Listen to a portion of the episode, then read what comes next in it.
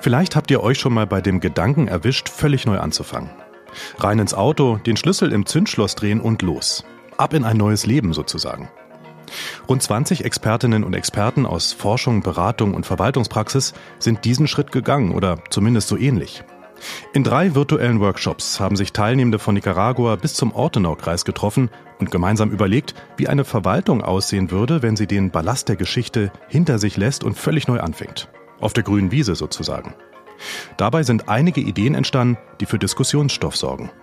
Dass wir ähm, eine viel stärkere Datennutzung in der Verwaltung haben werden, da sind sich alle Szenarien tatsächlich einig, obwohl wie die Daten dann gespeichert sind, ob zentral oder dezentral, wie viel Kontrolle die Bürgerinnen und Bürger darüber haben, das variiert in unseren Szenarien. Aber alle Verwaltungswelten, die wir hier aufbauen, basieren auf der starken Nutzung von Daten, um auch mehr Automatisierung zu ermöglichen. Und das sind ja Trends, die wir heutzutage auch schon sehen wenn ich so ganz plakativ äh, diese Szenarien verorten darf, dann haben wir ja einmal den, den Neoliberalen, einmal den Sozialdemokratischen, einmal den Kooperativen und dann einer, der da irgendwo zwischendrin herumsaust. Und das, äh, der Sozialdemokratische ist das, was wir im Moment erleben, dass der Staat immer äh, Aufgaben auch zurückgewinnt und neue Aufgaben durch Krisenerscheinungen oder durch andere Bedarfe äh, wieder neu übernimmt.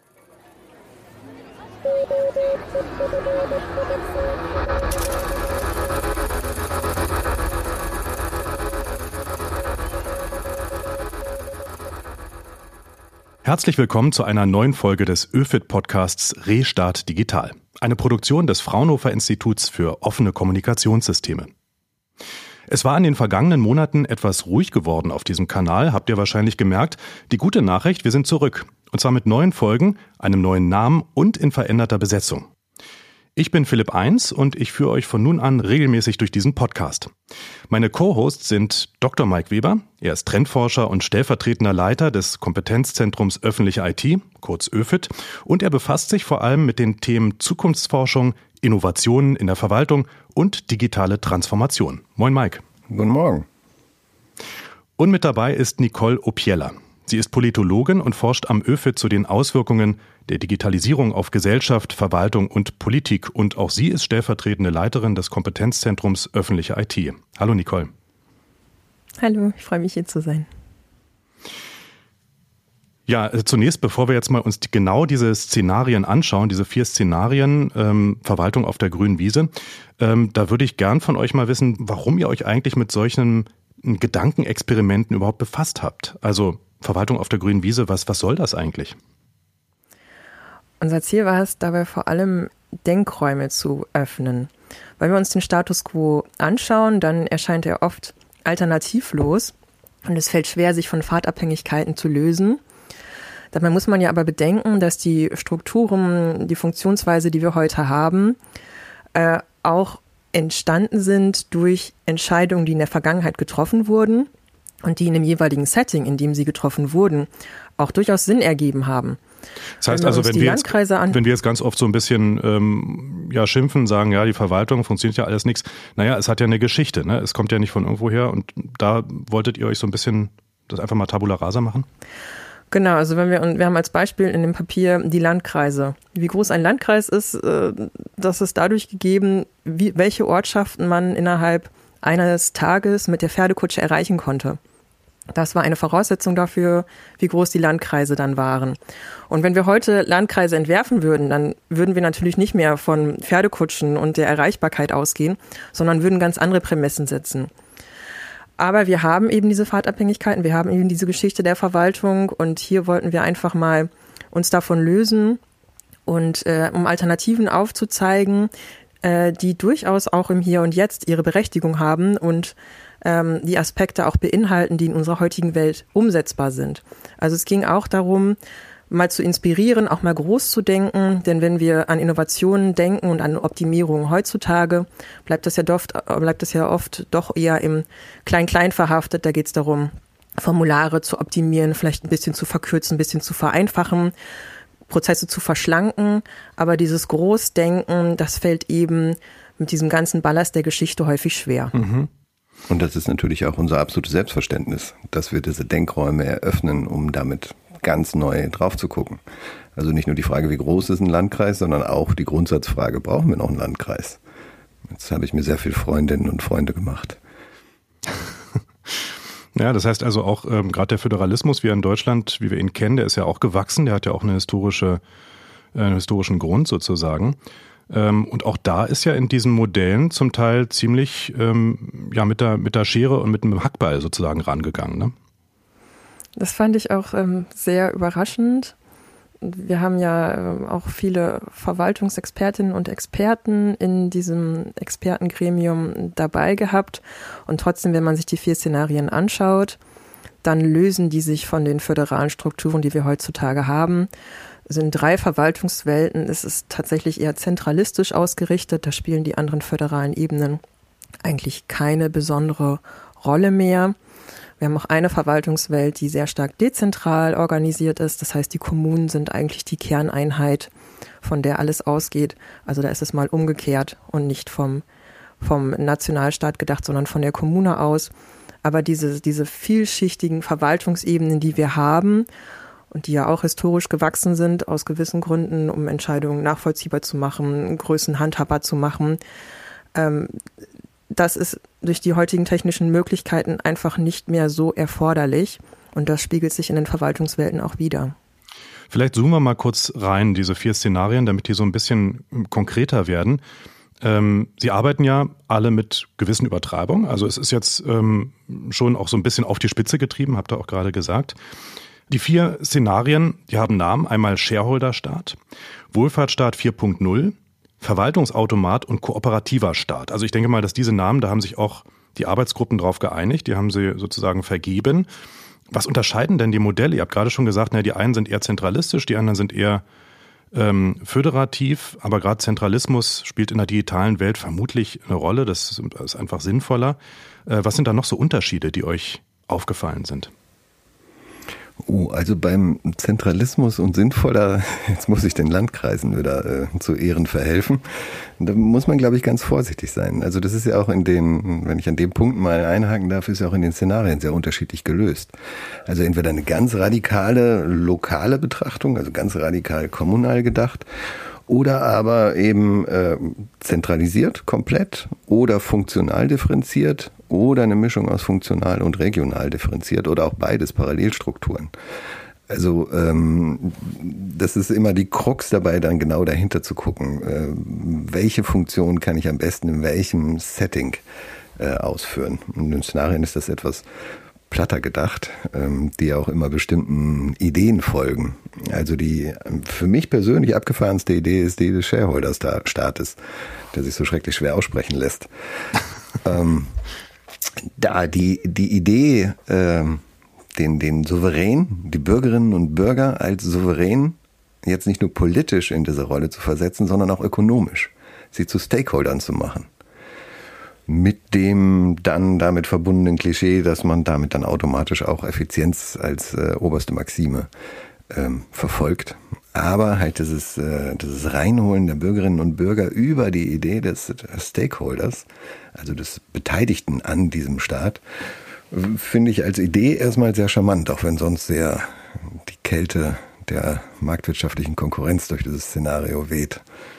Ja, das wollte ich gerade sagen. Also es, einerseits wirkt es ja auch so interessant, dass man Bürgerinnen und Bürger mehr als Eigentümer fast schon versteht, ja, so als ähm, ja mit sozusagen des Staates an der Stelle.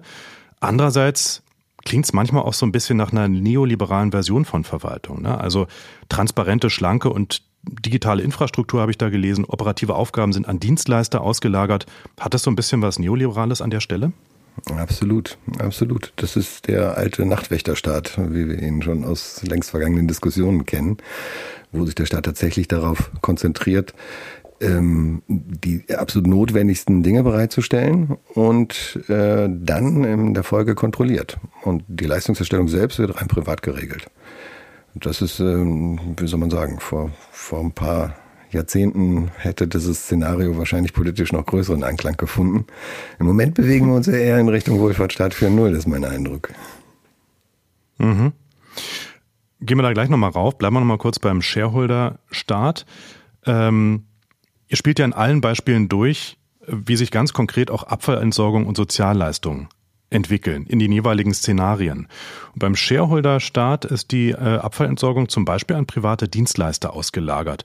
Was ist da den Autorinnen und Autoren zufolge ähm, ja der Vorteil eigentlich davon, Nicole? Hm. Also wir haben, wir haben in mehreren Szenarien haben wir eigentlich die, die Situation, dass die, dass die eigentliche operative Erbringung der Leistung an die Privatwirtschaft ausgelagert ist.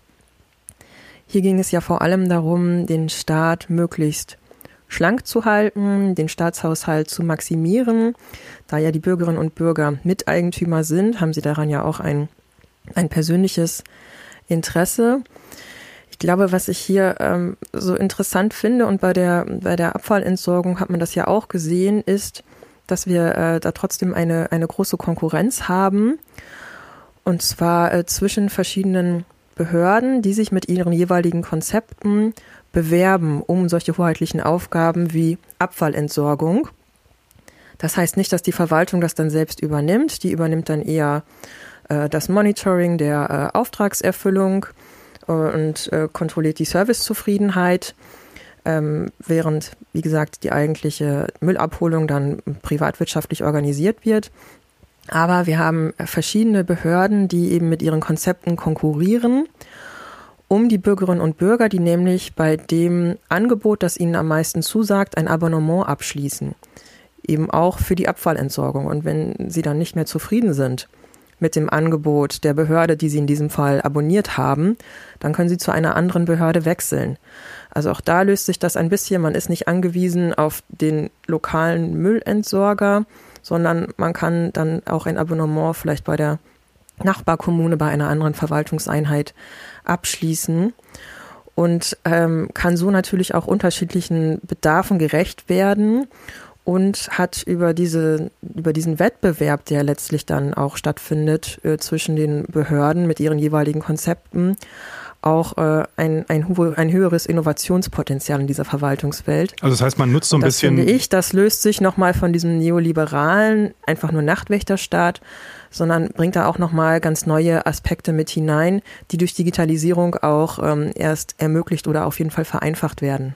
Das heißt, man nutzt tatsächlich so ein bisschen dieses Prinzip des Marktes auch in der Verwaltung, ähm, um eine Qualität genau. auch zu verbessern. Auf jeden Fall, ja. Und das auf allen Ebenen. Sowohl auf der Ebene der Erbringer, wo dann in der Regel private Unternehmen miteinander konkurrieren, oder auch die Bürgerinnen und Bürger selbst machen dürfen. Das darf man ja heutzutage gar nicht. Ich darf ja gar nicht meinen Müll selbst entsorgen. ähm, und auf der Ebene der Verwaltung, die miteinander konkurrieren um die beste Aufsicht, um die beste Vergabe und so weiter. Also, mhm. wenn man so will, das äh, marktwirtschaftliche System bis in die Tiefen der Verwaltung hinein mitgedacht. Interessant ist, es war zumindest so mein Eindruck, dass sich das durch viele Szenarien durchzieht. Also auch der Verwaltungsautomat, der arbeitet ja damit, dass er sagt, der Staat ist Garant für Sicherheit und Ordnung, ansonsten hält er sich raus, ja, und äh, mhm. äh, delegiert sehr viel an den an den freien Markt. Ist das so ein bisschen ein Phänomen der Zeit, dass man sagt, ja, also wir haben jetzt so die Nase voll von überbordender Administration, dass wir jetzt versuchen, da ein bisschen Marktwirtschaft reinzubringen, damit ein bisschen Schwung in die Sache? Oder wie ist der Gedanke? Das müssen wir jetzt die 30 Expertinnen und Experten fragen. Aber in der Tat, das äh, finde ich auch extrem auffällig, dass äh, der staatliche Aufgaben in fast allen Szenarien teilweise dramatisch zurückgefahren werden. Ähm, wobei es ja noch äh, deutliche Unterschiede gibt zwischen den einzelnen Szenarien, also auch beim Verwaltungsautomat, den ich persönlich übrigens am schwierigsten greifbar finde. Da hat man äh, das schwächste Leitmotiv, was sich da so durchzieht. Aber da ist ja die Idee, dass halt eben nicht nur äh, Private um die Ausführung konkurrieren, sondern ähm, auch öffentliche da durchaus mitmischen können. Also sprich, äh, wir haben halt nicht diese starke Konzentration auf die Privatwirtschaft, sondern alle miteinander, auch zivilgesellschaftliche Organisationen können miteinander konkurrieren. Ich glaube, ich glaube, es ist nicht nur der Frust, dass vielleicht nicht alles hundertprozentig funktioniert in der Verwaltung, der dazu treibt, äh, diese äh, stärker oder diese stärkere Beschränkung der Staatsaufgaben und diese stärkere Marktorientierung in der Erfüllung durchzuführen, sondern äh, es geht immer auch darum, wie schaffe ich es, dieses System innovativ zu halten.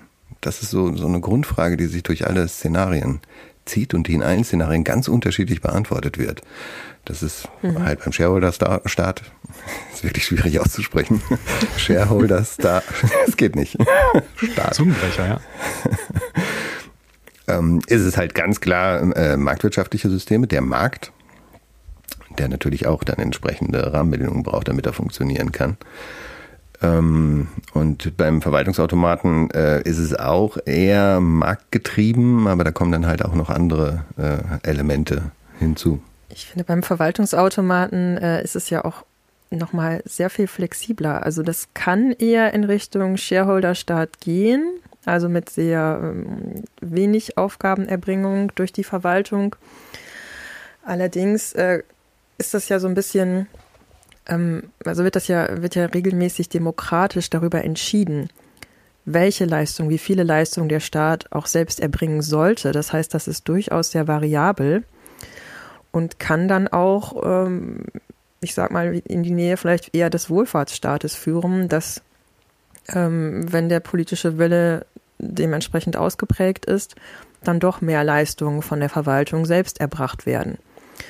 Und dadurch, dass, äh, dass das so schwanken kann, welche und wie viele Leistungen der Staat selbst erbringt, äh, ist das natürlich auch eine große Herausforderung für das Personalmanagement, was dann ja äh, durch verschiedene Konzepte im Verwaltungsautomaten gelöst wird, durch Personalreservestrategien oder auch durch die Möglichkeit, Personal aus der Wirtschaft für gewisse Zeit zu entleihen, etc. Also da würde ich jetzt gar nicht sagen, dass der Verwaltungsautomat äh, unbedingt unbedingt Richtung neoliberal und Richtung Nachtwächterstaat tendieren muss. Er ist da doch sehr, sehr flexibler aufgestellt, würde ich sagen. Schauen wir doch mal ein Modell an, habt schon erwähnt, den Wohlfahrtsstaat 4.0. Der fällt mhm. ja so ein bisschen aus der Reihe, war mein Eindruck, weil der tatsächlich einen anderen Fokus setzt. Also der ist zwar auch digital und vernetzt, ja, stellt aber diesen Sozial- und Servicegedanken in den Vordergrund. Ähm, sehe ich das richtig? Was macht dieses Modell denn so ein bisschen anders als die anderen? Da gibt es mehrere Aspekte, die diesen äh, Staat so besonders machen. Zum einen äh, im Vergleich zu den anderen Modellen, die wir gerade besprochen haben, übernimmt die Verwaltung wirklich viele Aufgaben selbst. Das heißt, sie entwickelt ihre eigenen äh, Services, auch digitalen Services, betreibt diese auch selbst und die Hauptaufgabe der Verwaltungsmitarbeitenden ist beim Wohlfahrtsstaat 4.0 Innovation. Und das ist äh, tatsächlich, das steht über allem, das steht auch über Effizienz- oder Finanzierungsgesichtspunkten. Es geht darum, bestehende Strukturen, Funktionen oder auch Technik zu optimieren oder komplett neu aufzusetzen. Und äh, um diese Innovation noch weiter anzuregen, ähm, gibt es auch hier, so ähnlich wie, wie wir das ähm, beim Shareholder-Staat schon besprochen hatten, einen Wettbewerb zwischen den Behörden. Es gibt eine sogenannte Verwaltungsliga, das ist so eine Bestenliste. Da gehen verschiedenste Kennzahlen ein. Wie viele Widersprüche gab es gegen ähm, Verwaltungsentscheidungen der jeweiligen Behörde? Wie viele davon waren erfolgreich? Wie ist insgesamt die Zufriedenheit mit den Leistungen der entsprechenden Verwaltung? Und daraus ergibt sich eben diese Bestenliste. Und da möchte natürlich keine Behörde irgendwo ganz unten landen oder sich verschlechtern. Und falls äh, die jeweilige Behörde nicht so gut aufgestellt sein sollte, was diese Verwaltungsliga angeht, dann wird eine Pilotbehörde gegründet. Ähm, das kennt man in einigen Bereichen auch schon aus der Wirtschaft, dass Unternehmen eigene Einheiten bilden, um mit dem Versuch, sich selbst so ein bisschen zu kannibalisieren, um die Innovation weiter anzutreiben. Also diese Pilotbehörde versucht dann innerhalb einer bestimmten Zeit gewisse Aufgaben der Ursprungsbehörde ähm, neu aufzusetzen, innovativer aufzusetzen und eben besser zu machen, serviceorientierter zu machen als die Ursprungsbehörde. Und wenn sich herausstellt über einen jeweils festgelegten Zeitraum, dass die Pilotbehörde das tatsächlich besser macht, dann übernimmt die Pilotbehörde diesen Aufgabenbereich von der Ursprungsbehörde. Wobei die Ursprungsbehörde natürlich auch die Möglichkeit hat, äh, zu versuchen, besser zu werden in dem Zeitraum und diese Aufgaben eben zu behalten. Also da geht es wirklich darum, Innovation möglichst auf die Spitze zu treiben. Und äh, ich finde, also das ist äh, ein ganz, ich glaube, das macht den Wohlfahrtsstaat 4.0 äh, ganz besonders. Also Innovation auf der einen Seite ja, aber ja eben auch so dieser, dieser Sozialgedanke, der Servicegedanke, der ja doch sich etwas mehr in den Vordergrund drängt, würde ich sagen, oder Mike? Also ist, glaube ich, auch nochmal so ein Unterschied zu den anderen Modellen. Absolut. Der Wohlfahrtsstaat, Anklänger an die Vergangenheit mögen ja rein zufällig sein. Der Wohlfahrtsstaat weiß ja, was seine Bürgerinnen und Bürger alles äh, an Leistungen gerne hätten. Das weiß er durch Datenanalysen, durch äh, die proaktive Nutzung von allen Informationsquellen, die zur Verfügung sind. Und das Ganze auch relativ verschlossen äh, gegenüber den Betroffenen. Und ähm, wenn man so einen allwissenden Staat baut, dann ist gerade dieser, dieser Innovationsgedanke ganz besonders wichtig. Wie kriege ich denn die Grundfrage äh, vieler verwaltungswissenschaftlicher Ansätze, wie kriege ich denn Innovation in das System rein? Weil das System weiß ja schon alles. Und da halt dieser Mechanismus, dass äh, Behörden gegeneinander konkurrieren, ist übrigens historisch, äh, gibt es das auch immer mal wieder. Das, der, der Streit zwischen Mittelinstanzen der Länder und Landkreisen äh, gibt es auch Geschichten, wo die einen sagen, das können wir viel besser als äh, die anderen und deswegen wollen wir das machen. Also das ist durchaus etwas, was in der Realität auch passiert ist und weiter passiert oder überhaupt die Frage, muss es Mittelinstanzen geben wie Regierungsbezirke? Ähm, dieser Gedanke dann so auf die Spitze zu treiben, dass man halt Konkurrenzorganisationen aufbaut, das äh, finde ich schon einen sehr charmanten Gedanken. Und außerdem natürlich auch durch die ähm, Ausrichtung der gesamten ähm, Mitarbeitendenakquise und Fortbildung alles auf Innovation getrimmt und halt eben nicht so sehr auf Bewahren und auf Rechtmäßigkeit des Verwaltungshandelns das dadurch natürlich nicht hinterm rüberfallen darf.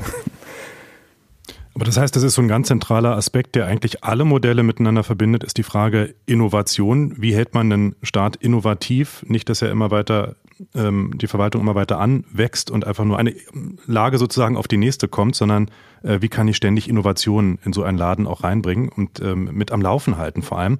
Schauen wir nochmal ganz kurz auf das letzte Modell, das die Expertinnen und Experten auch mitentwickelt haben, nämlich den kooperativen Staat. Ähm, der lebt auch ganz stark davon, dass Bürgerinnen und Bürger selbst Verantwortung übernehmen. Ja, und zum Beispiel in so offenen Bürgerforen in den Kommunen über den Einsatz von Gemeindefinanzen entscheiden. Klingt so ein bisschen nach direkter Demokratie. Was ist da der Vorteil?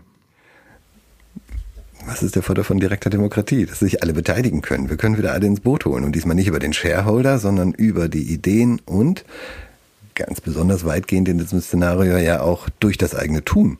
Also sprich, ich selbst fahre den Müll weg äh, und kriege dafür Sozialpunkte. Ja, auch ein Modell, das äh, in anderen Ländern eher kritisch diskutiert wird, hier mal auf die Spitze getrieben. Wenn wirklich das Engagement der Bürgerinnen und Bürger darüber entscheidet, was vor Ort, und das ist ja ein sehr lokales, sehr dezentrales Modell, was vor Ort passiert, wie schaffe ich es dann alle mit ins Boot zu holen? Hier halt äh, wieder bis auf die Spitze getrieben über dieses Instrument der Sozialpunkte. Je mehr ich mich einbringe, je mehr ich mich engagiere, desto mehr Sozialpunkte kriege ich und desto mehr kann ich auch entscheiden, wie diese Sozialpunkte wieder ausgegeben werden. Das dann auch noch. Das klingt aber auch natürlich ein bisschen, bisschen scary, wenn man so will. Ne? Also fast wie in so einer dystopischen Serie, dass ich nach Sozialpunkten gerankt werde, je nachdem, in welchem Umkreis, in welcher Nachbarschaft ich mich befinde. Ja. das würde ich auch so sehen. naja, und du hast gesagt, was ist der Vorteil von direkter Demokratie, dass sich alle beteiligen? Was aber passiert, wenn sich die Leute eben nicht beteiligen? Das ist ja auch nochmal so eine Frage, die an der Stelle ganz spannend ist. Genau, aber darauf sollen die Sozialpunkte ja die Antwort geben. Und ähm, das ist dann noch relativ weich formuliert mit sehr viel sozialem Druck, sich zu engagieren und sich zu beteiligen. Gleichwohl der Schritt dann hin zu so etwas wie einem Sozialkreditsystem, wie wir es in China beobachten, ist dann ein relativ kurzer.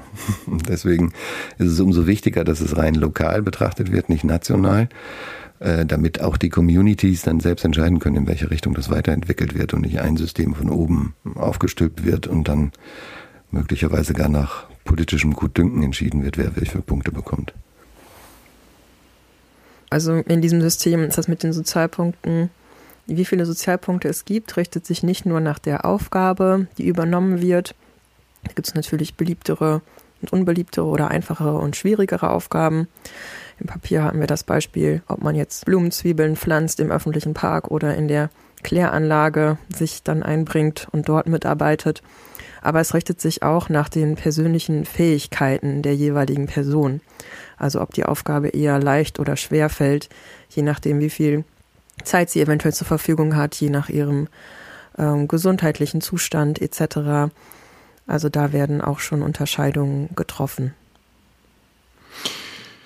Vielleicht verlassen wir an der Stelle mal die Szenarien, ähm, die ja alle für sich ja ziemlich kreativ sind, ziemlich innovativ. Und jetzt schauen wir doch mal auf die gegenwärtige Verwaltung in Deutschland. Und jetzt ist die spannende Frage, was könnte man aus diesen Modellen mitnehmen? Was könnte man lernen von den Modellen auf der grünen Wiese, die da entstanden sind für die moderne Verwaltung in Deutschland? Mike. Ich glaube, das Schöne an den Szenarien ist, dass man sich jetzt fast jeden einzelnen Punkt raussuchen kann und überlegen kann, was kann ich damit für die Verwaltung von heute lernen. Innovation haben wir schon äh, einiges drüber gesagt. Nehmen wir mal ein anderes Thema. Wie finanziert sich der Staat überhaupt? Ähm, da haben wir im Wohlfahrtsstaat 4.0 haben wir ähm, die, die Steuern- und Gebührenfinanzierung, so wie wir es im Wesentlichen heute kennen. Aber da sind dann ja auch plötzlich ganz andere Modelle dabei. Also zum Beispiel im kooperativen Staat, zahl was du willst was ist dir das wert? Wäre ja auch mal ein interessanter Ansatz, ähm, um zu gucken, was man freiwillig hergeben würde, um das Gemeinwesen zu fördern. Oder auch die wirtschaftliche Betätigung, ein Aspekt, der äh, ja in der Vergangenheit ziemlich hinten runtergefallen ist. Aber es ist ja durchaus üblich, über Stadtwerke auf kommunaler Ebene oder über bundeseigene Unternehmen auch Gewinne zu erwirtschaften und in den Staatshaushalt einzuspeisen diesen Gedanken könnte man sich aus dem Verwaltungsautomaten nochmal rausziehen und überlegen, wollen wir da nicht irgendwas verstärkt mitmachen. Oder natürlich auch Staatsfonds aus dem Shareholder-Staat. Jetzt habe ich es geschafft ist ja was, was passt jetzt nicht ganz hundertprozentig, aber was wir gerade bei der Rentenversicherung äh, feststellen, wo ein Staatsfonds aufgesetzt wird, um die äh, gesetzliche Rente zu unterstützen. Also es sind alles Elemente, die man so rausgreifen kann. Und äh, ich glaube, da kann man jetzt die Themen durchgehen. Wo, wo soll man weitermachen? Bei der Personalentwicklung, bei der Personalgewinnung, äh, möglichst viel externe Ideen reinzuholen, äh, stärker projektbezogen zu arbeiten oder bei der technologischen, bei den technologischen Grundlagen. Was nehmen wir da? Kaufen wir das, die, die Software von der Stange oder entwickeln wir sie selbst oder schaffen wir das in Communities mit Open Source und so weiter und so weiter. Wir können jeden einzelnen Aspekt uns genauer angucken, was können wir daraus mitnehmen. Das Spannende ist ja aber, ähm, wann wird's, an welcher Stelle ist es denn realistisch? Ne? Wir hatten jetzt einmal so die, das Gedankenmodell, das Experiment auf der grünen Wiese, wie er es ja auch nennt. Jetzt ist aber die Frage, was kann davon wirklich in der Realität landen, Nicole? Also ist, ähm, was davon ist wirklich ja, transferierbar sozusagen auf unsere Welt? Auch da gibt es viele Aspekte ähm, in den verschiedenen Szenarien, von denen sich die Verwaltung jetzt wirklich inspirieren lassen könnte und auch Trends, die wir vielleicht auch jetzt schon sehen. Ich glaube, was es auf jeden Fall geben wird, das haben wir in unseren Szenarien und das sieht man ja auch jetzt schon, ist, dass wir natürlich mehr Digitalisierung haben, mehr digitale Anträge wie im Shareholder oder im kooperativen Staat, dass wir ähm, eine viel stärkere Datennutzung in der Verwaltung haben werden. Da sind sich alle Szenarien tatsächlich einig, obwohl wie die Daten dann gespeichert sind, ob zentral oder dezentral, wie viel Kontrolle die Bürgerinnen und Bürger darüber haben, das variiert in unseren Szenarien.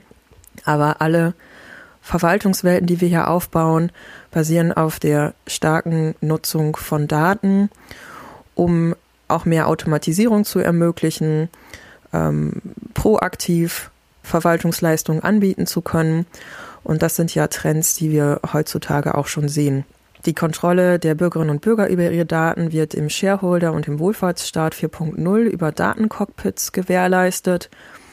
Da können die Bürgerinnen und Bürger jederzeit einsehen, welche Behörde wann zu welchem Zweck auf welches Datum zugegriffen hat und können auch selbst einstellen, welche Behörde zu welchem Zweck welches Datum nutzen darf.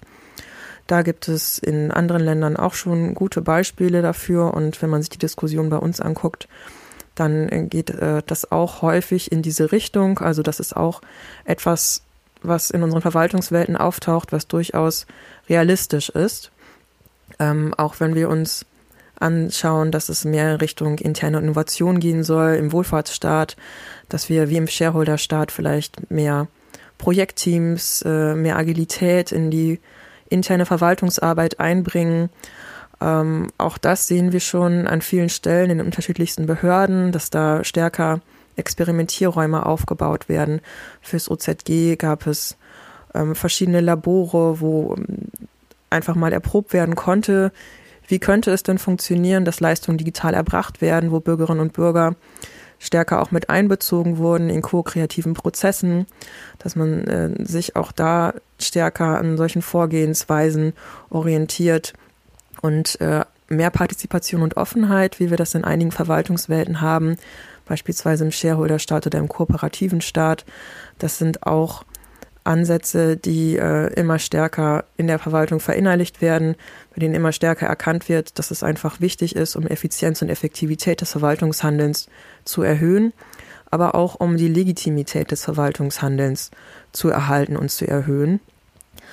Ähm, ich könnte noch lange so weitermachen. Also es, Mike hat es eben schon gesagt, es gibt sehr viele Aspekte. Vielleicht greifen wir mal, ähm, du hast jetzt viele Aspekte genannt, vielleicht äh, greifen wir noch mal mhm. ein, zwei raus. Ähm, Big Data ist ja auch, wie gesagt, in allen Modellen spielt eine große Rolle. Also auch gerade der offene Zugang zu den eigenen Daten der Bürgerinnen und Bürger. Nun ist aber Datenschutz ein riesiges Thema in Deutschland. Also wie würde man da jetzt im echten Leben das Vertrauen herstellen, das Vertrauen schaffen bei Bürgerinnen und Bürgern, zu sagen, gebt eure Daten her, auch wenn es für einen guten Zweck ist? Ich glaube, diese Datencockpits können da eine gute Antwort geben, weil die Kontrolle komplett bei den Bürgerinnen und Bürgern ja verbleibt letztlich. Also ich kann sagen, okay, ich möchte, dass, dass dieses und jenes Datum geteilt wird, aber auch nur mit dieser und jener Behörde und auch nur für diesen Zweck und nicht darüber hinaus. Und das kann ich einstellen. Oder ich kann sagen, mir ist es eigentlich ziemlich egal ich möchte es möglichst einfach haben und deswegen gebe ich alle Daten, die erforderlich sind, für alle Zwecke und alle Behörden frei. Also je nach meinem eigenen Bedürfnis nach Datenschutz oder eben Einfachheit kann ich die Einstellung setzen. Und ich habe auch jederzeit Transparenz. Ich kann immer nachschauen, welche Behörde hat denn tatsächlich mit meinen Daten gearbeitet und wann und warum. Und das ist etwas, da die Kontrolle bei den Bürgerinnen und Bürgern verbleibt, was, glaube ich, ähm, Vertrauen tatsächlich sehr gut schaffen kann. Wenn wir über Big Data sprechen, ähm, geht es aber ja nicht nur und auch nicht unbedingt vorrangig um personenbezogene Daten. Ich glaube, das wird in den Verwaltungswelten auch klar, dass die, die Verwaltung in diesen Verwaltungswelten mit ganz verschiedenen Daten arbeiten. Mit Verfahrensdaten aus ihren eigenen Verwaltungsleistungen, mit Sensordaten äh, aus der Smart City beispielsweise, mit äh, oder in unserem Müllentsorgungsbeispiel mit Sensoren in den, in den Mülltonnen, um zu schauen, äh, wann ist denn eine Leerung überhaupt erforderlich und sind die überhaupt korrekt befüllt worden, die Mülltonnen. Daten von Drohnen, ähm, Verkehrsdaten etc. Also da gibt es ja auch sehr viele Daten, die überhaupt keinen direkten Personenbezug aufweisen. Und wenn ich von der anderen Seite auch nochmal mich dem Thema nähern dürfte, also das eine ist, diese Datenhoheit zu gewähren und auch zu gucken, welche Daten muss ich denn überhaupt besonders schützen und welche vielleicht nicht so sehr. Das andere ist natürlich damit Wirkung zu erzielen. Vertrauen schafft man durch regelmäßiges Ausprobieren, durch regelmäßiges Nutzen und dadurch, dass ich einen Mehrwert dadurch, also durch positive Erfahrungen, ich muss wirkliche Mehrwerte durch diese Datennutzung bekommen. Ähm, weshalb jetzt ja besonders herausfordernd ist, im, im, Sicherheitsbereich zum Beispiel Daten zu nutzen, weil ich da meistens keinen positiven Benefit von habe. Aber wenn ich automatisiert mein Wohngeld ausgezahlt bekomme, dann finde ich das vielleicht gar nicht so schlecht, wenn meine Daten zusammengezogen werden. Mhm.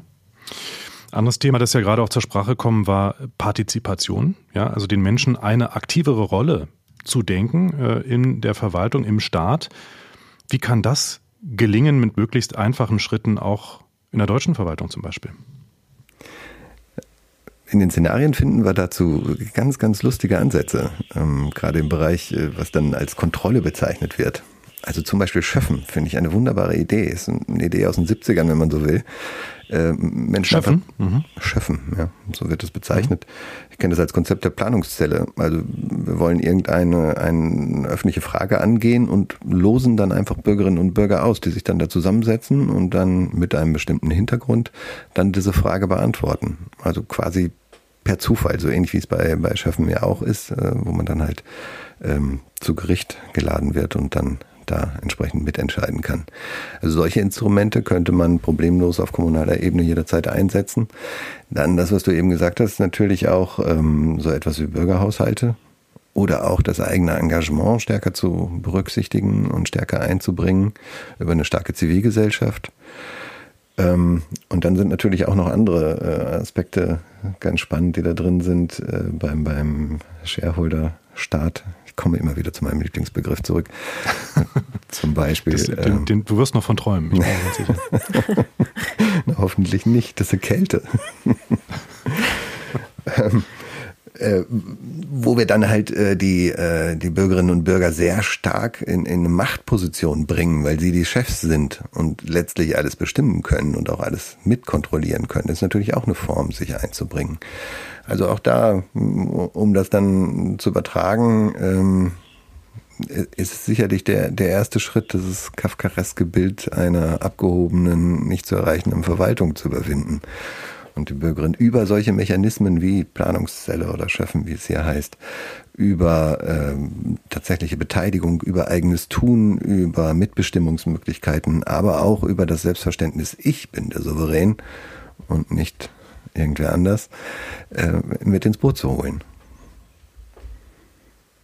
Ein Punkt, über den wir jetzt auch viel vorhin schon gesprochen hatten bei den Modellen, ist die Innovation, womit sich die Expertinnen und Experten ja auch stark beschäftigt haben. Nicole, was meinst du? Ähm, was ist so ein Gedanke, einen Staat innovationsfähig zu machen, den wir tatsächlich oder wo du sagst, das könnte man auch in die Realität mit rüberbringen? Das könnte man echt auch lernen aus diesen Modellen. Das könnte funktionieren. Ja, auch da sind es, glaube ich, mehrere Ansätze. Ähm, eben schon mal die ko-kreativen Prozesse angesprochen, durch die Verwaltungsleistungen im kooperativen Staat erstellt werden. Also Bürgerinnen und Bürger werden direkt mit einbezogen, ähm, entscheiden mit, welche Leistungen die Verwaltung erbringt, auf welche Art und Weise. Das ist ein, ein Miteinander, was wir in Ansätzen auch schon sehen, gerade auf der kommunalen Ebene. Dann haben wir im Verwaltungsautomaten eine ganz starke Experimentierkultur, auch in den Verwaltungen. Da gibt es auch Anklänge im äh, Shareholder-Staat. Äh, das heißt natürlich auch, dass manches Mal nicht so glückt, ähm, dass man da vielleicht auch mal den falschen Weg einschlägt. Im äh, Verwaltungsautomaten wird zum Beispiel auch mit A- und B-Testing gearbeitet, um zu schauen, was funktioniert denn da ähm, besser. Das erfordert auch ein, ein Umdenken und eine Neudefinition ein bisschen des Selbstverständnisses der Verwaltung ähm, hin zu einer stärkeren Fehlerkultur, ähm, ja, hin zu, ähm, hin zu mehr Experimenten und ähm, was auch in Ansätzen wahrscheinlich möglich wäre, um Innovation anzutreiben, wäre auch den Wettbewerb der Behörden untereinander zu verstärken dass sich verschiedene Behörden mit verschiedenen Konzepten bewerben.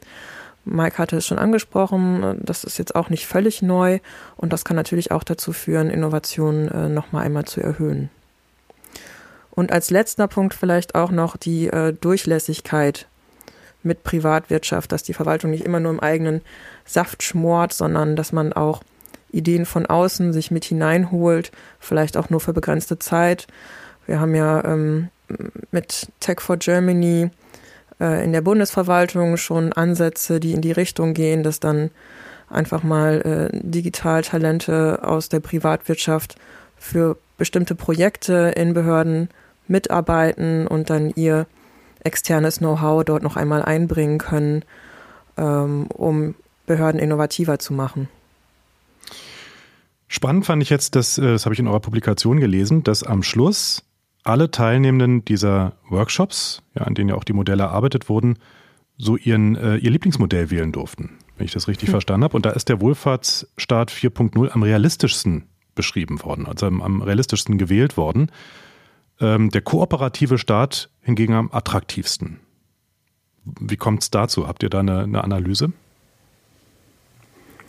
Die Wahrscheinlichkeit ist, glaube ich, relativ einfach zu fassen. Ich glaube, das ist das, was wir im Moment erleben. Also wir haben ja diese wenn ich so ganz plakativ äh, diese Szenarien verorten darf, dann haben wir ja einmal den, den Neoliberalen, einmal den Sozialdemokratischen, einmal den Kooperativen und dann einer, der da irgendwo zwischendrin herumsaust. Und das, äh, der Sozialdemokratische ist das, was wir im Moment erleben. dass der Staat immer äh, Aufgaben auch zurückgewinnt und neue Aufgaben durch Krisenerscheinungen oder durch andere Bedarfe äh, wieder neu übernimmt. Also wir sind gerade Das ist der so Wohlfahrtsstaat 4.0, den Genau. du meinst jetzt, ne? Mhm. Genau. Da sind wir gerade so ein bisschen in, in einer Renaissance, wenn man so will, ähm, wo staatliches Handeln äh, sehr viel, sehr viel bedeutsamer wird. Auch für, für das alltägliche Leben haben wir ja unter Corona extremst gespürt oder auch jetzt, ähm, wenn wir an die, die Gaspreisbremse denken oder sowas mit ganz direkten Folgen für unser aller Portemonnaie. Ähm, Deswegen kann ich das, äh, oder wäre auch meine Einschätzung, dass wir im Moment eher in Richtung äh, Wohlfahrtsstaat 4.0 unterwegs sind. Warum der kooperative Staat der äh, beliebteste, der gewünschte ist, da werde ich etwas wortkarger. Also dieses Sozialpunktesystem ist jetzt nicht so das, wie mir eine Kooperation vorschwebt. Ich denke, das ist in erster Linie der, der Grundgedanke, der dahinter steht. Etwas gemeinsam kooperativ voranzubringen. Das ist natürlich ein sehr, sehr charmanter Gedanke. Und wie auch immer man den dann befördern kann, äh, da wäre ich natürlich auch immer sofort für. Aber wie schon gesagt, da bin ich etwas wortkarger. Mehr kann ich dann nicht erklären. Ich denke auch die äh, Aspekte der direkten Demokratie, die ja wirklich äh, dort gelebt werden im kooperativen Staat, äh, machen ihn einfach auch attraktiv aus, aus der Perspektive. Mhm. Ganz zum Schluss, wenn wir jetzt mal ähm, eine Glaskugel hätten, wir haben sie ja leider alle nicht, aber äh, ihr könntet jetzt beide mal zehn Jahre in die Zukunft schauen. Was meint ihr, wie unsere Verwaltung dann tatsächlich aussieht? Also völlig digital, innovativ, ähm, partizipativ oder noch eher Papier und Stempel? Nicole. Oh je. Ich muss immer daran denken, dass wir ähm, mal eine Publikation herausgegeben haben, 25 Jahre E-Government-Empfehlungen. Und dabei festgestellt haben, alle Hoffnungen für die nächsten zehn Jahre haben sich auch nach 20 Jahren noch nicht so wirklich erfüllt. Aber äh, wir bleiben ja optimistisch. Ähm, ja, ich glaube, und wir haben das ja auch schon angesprochen, alle Szenarien haben Aspekte, die Relevanz haben, auf jeden Fall, für die Verwaltung, wie sie heute existiert, die auch auf, zumindest in Ansätzen umsetzbar sind. Und ich denke auch, in zehn Jahren wird die Verwaltung Aspekte von all diesen Szenarien irgendwie in sich vereinen. Sie wird auf jeden Fall sehr viel stärker Daten nutzen, vor allem Daten ohne Personenbezug, aber auch Daten mit Personenbezug, die allerdings unter Kontrolle der Bürgerinnen und Bürger verbleiben. Die Verfahren werden sehr viel digitaler sein. Ob, ähm, ob es dann, ja, auch proaktive Verfahren, antragslose Verfahren äh, sind da denkbar, werden aber wahrscheinlich eher noch äh, in der Minderheit sein. Aber es wird auf jeden Fall sehr viel digitaler sein. Es wird stärker cloudbasiert sein. Chatbots werden stärker genutzt werden für die, auch für die Beratung der Bürgerinnen und Bürger.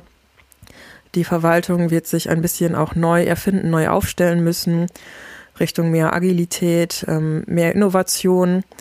Allein durch die große Verrentungswelle, die auf uns zurollt, wird die Verwaltung auch sich neu aufstellen müssen, umdenken müssen, was ihre Personalkonzept, äh, ihre, ihre Personalgewinnung angeht. Auch da wird es mehr Austausch, mehr Durchlässigkeit mit der Wirtschaft geben müssen, ähm, was, glaube ich, aber auch sehr positiv sein wird ähm, für die Verwaltungskultur, auch für die Innovationsfähigkeit der Verwaltung und auch um die, um die Legitimität des Verwaltungshandelns weiter zu gewährleisten, wird auch die Zusammenarbeit, die Kooperation mit, mit Bürgerinnen und Bürgern, mit der Zivilgesellschaft stärker werden.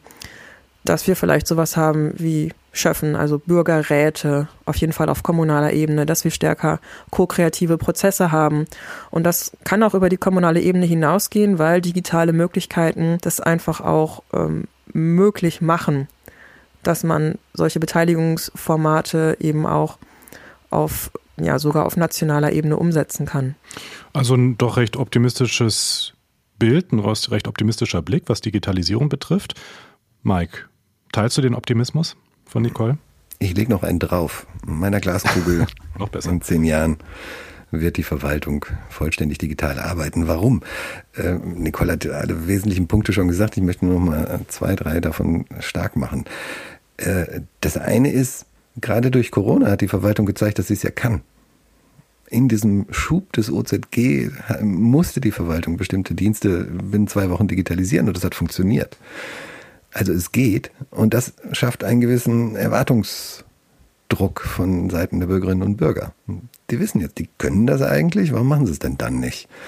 Und damit wird es zum politischen Thema und sobald es zum politischen Thema wird, kann man ja auch im Koalitionsvertrag nachlesen, dann kommt der entsprechende Druck dahinter für die Umsetzung. Deswegen in meiner Welt wird die, in meiner Glaskugel, nicht in meiner Welt, in meiner Glaskugel für die nächsten zehn Jahre, ist die Verwaltung äh, digital aufgestellt, nutzt Daten sowohl für die Bürgerinnen und Bürger, um Services anzubieten, zu erleichtern, leichter zugänglich zu machen, als auch für die Gestaltung und äh, politische Planung.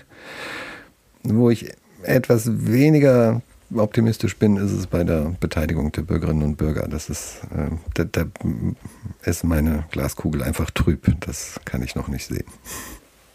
Kannst du noch nicht sehen, aber ich glaube, wir haben heute einige Eindrücke bekommen, wie Verwaltung der Zukunft aussehen kann, auch mit Hilfe von Modellen, die auf der grünen Wiese entstanden sind. Das war Restart Digital, der Podcast des Kompetenzzentrums Öffentliche IT. Ganz herzlichen Dank an Nicole Opiella und Mike Weber. Schön, dass ihr beide bei uns wart. Vielen Dank. Hat Danke sehr viel dir. Spaß gemacht. Wenn euch an den Smartphones jetzt diese Modelle noch weiter interessieren, schaut euch doch am besten mal die Publikationen an. Die gibt's nämlich online unter öfit.de, öfit übrigens mit OE. Und falls euch der Podcast gefallen hat, empfehlt uns weiter. Ihr könnt uns auch abonnieren, kostenfrei, auf Spotify, Apple Podcast und ganz vielen weiteren Portalen. Alles Gute und bis bald. Ich bin Philipp Eins.